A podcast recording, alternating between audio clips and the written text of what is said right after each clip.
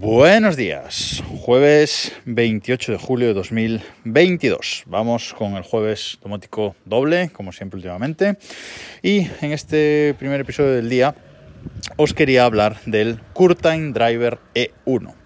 De esto ya eh, comenté en su momento, en un episodio pasado, ya, ya hablé un poco de, de este nuevo producto que pretendía sacar a cara o que se, se había descubierto que estaba preparando eh, a cara para sacar.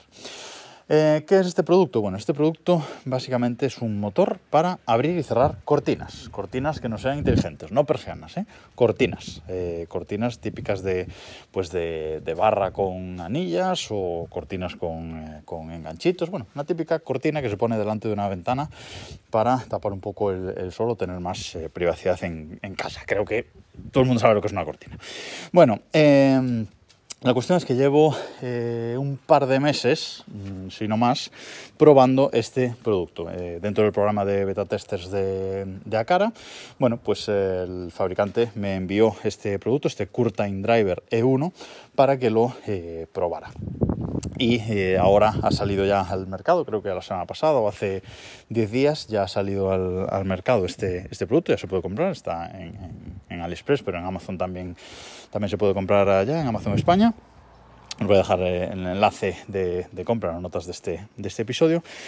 Y eh, bueno, pues eh, al principio para probar este producto tuve algunos problemas porque este producto solo es compatible con los hubs de Acara, con el M1S, con el M2 y con el E1, con el hub E1. Em, yo tengo, tenía el hub M1, con ese no era no era compatible y eh, me compré un M2, pero con la mala suerte de que el M2 que me compré era de la nueva remesa, eh, que os hablé de él también, pero era de la nueva remesa y no era compatible con este producto eh, todavía. Así que al final me acabé comprando el, pincho, el Hub E1, que también os hablaré de él en el futuro, para poder probar este, este producto. El producto es bastante grande, es un, es un producto bastante contundente, está muy bien construido, la verdad, y tiene unos 15 centímetros de, alto, unos 6 centímetros de, ancho y unos 5 centímetros de, grosor. es un aparato blanco bastante eh, contundente, es un bloque blanco contundente. En la parte de arriba tiene un pequeña, una pequeña ruedecita, ¿vale? que es lo que hace que se pueda mover de un lado a, eh, de un lado a otro en el riel de la, de la, cortina y a los lados tiene dos ganchitos que se suben y se bajan para ajustarse eh, a, la, a, la, cortina. ¿vale? Esto, la idea es eh, colocarlo pues si la cortina es de ganchitos, pues colocarlo en dos ganchitos de la, de la cortina. Y si es de anillas, digamos, pues eh, colocarlo entre dos anillas de, esa cortina, entre las dos primeras anillas de la, de la cortina, para que eh, haga presión sobre el riel o sobre eh, la barra de la, de la, cortina, con esa ruedecita que tiene en la parte superior. Y girando esa ruedecita hacia un lado o hacia el otro, pues vaya abriendo o cerrando la cortina. Esa es su eh, función eh, principal. Es un producto que es eh, Zigbee, ¿vale? Se conecta por Zigbee. la semana pasada lo han añadido a Zigbee to MQTT, ¿vale? Ya es compatible con Zigbee to MQTT también. Lo tengo que probar porque ya digo que solo lo tengo enganchado al hub de, de al E1, pero eh, lo voy a quitar de ahí y lo voy a probar. Eh, esta semana no puedo, pero la semana que viene lo probaré en circuito MQTT también, pero mm, lo dicho, ya es eh, compatible.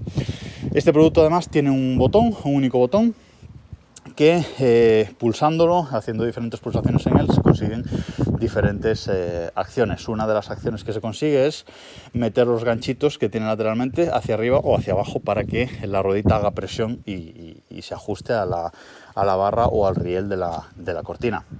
Y otra de las funciones dándole es que se mueva, que abra o cierre la cortina eh, manualmente.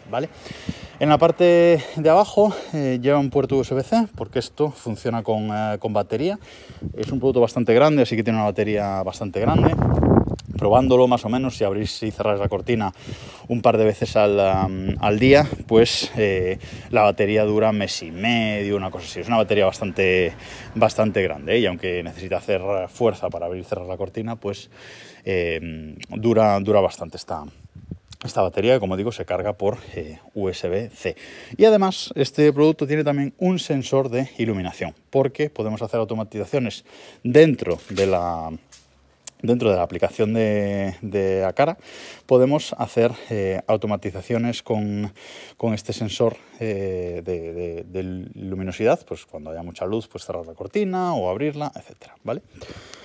Em, ¿Qué pasa con este, con este producto? Bueno, para configurarlo a través de la aplicación de, de Acara, pues ajusta los... Em, ajusta los ganchitos esos eh, laterales y luego lo que tenemos que hacer es definir el punto en el que la cortina está abierta, en el punto en el que la cortina está cerrada. Sencillo. Y luego, pues, eh, podemos abrir o cerrar un porcentaje la cortina, a la mitad, 65%, vamos, lo que, mm, prácticamente lo que queramos, completamente abierta, completamente cerrada, eh, etcétera, ¿vale? Es un producto que es compatible con todo, eh, con Google Home, con Alejandra, con Apple HomeKit, con IFTTT, es decir, lo han hecho muy compatible con absolutamente todos los sistemas eh, domóticos. La integración con HomeKit está, está muy bien, eh, aparece pues como una cortina en HomeKit y podemos usar eh, porcentajes, ¿vale?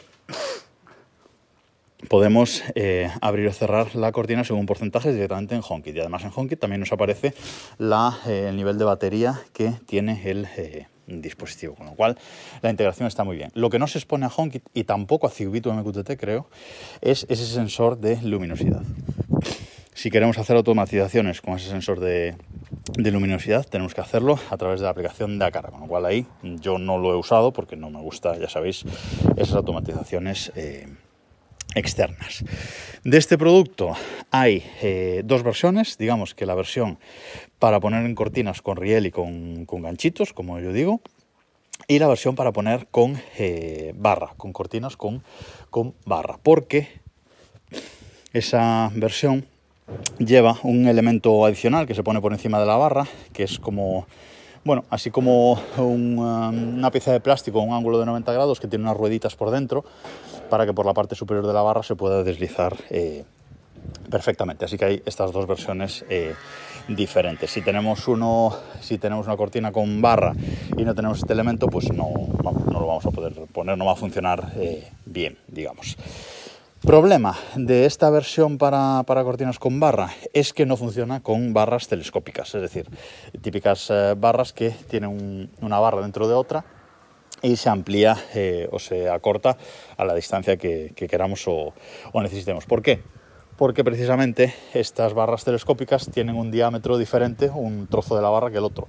Y esto necesita ajustarse y pegarse bien con fuerza a la barra, con lo cual si la ajustamos en la parte ancha de la, barra, cuando llega a la parte fina, ya no toca eh, la barra, la ruedita esta de, del Curtain Driver E1 y ya no funciona, queda digamos colgando y si lo hacemos al revés si lo ajustamos en la parte fina, cuando llega a la parte gruesa no pasa por ahí. O sea que esto es un, problema y es algo a tener en cuenta.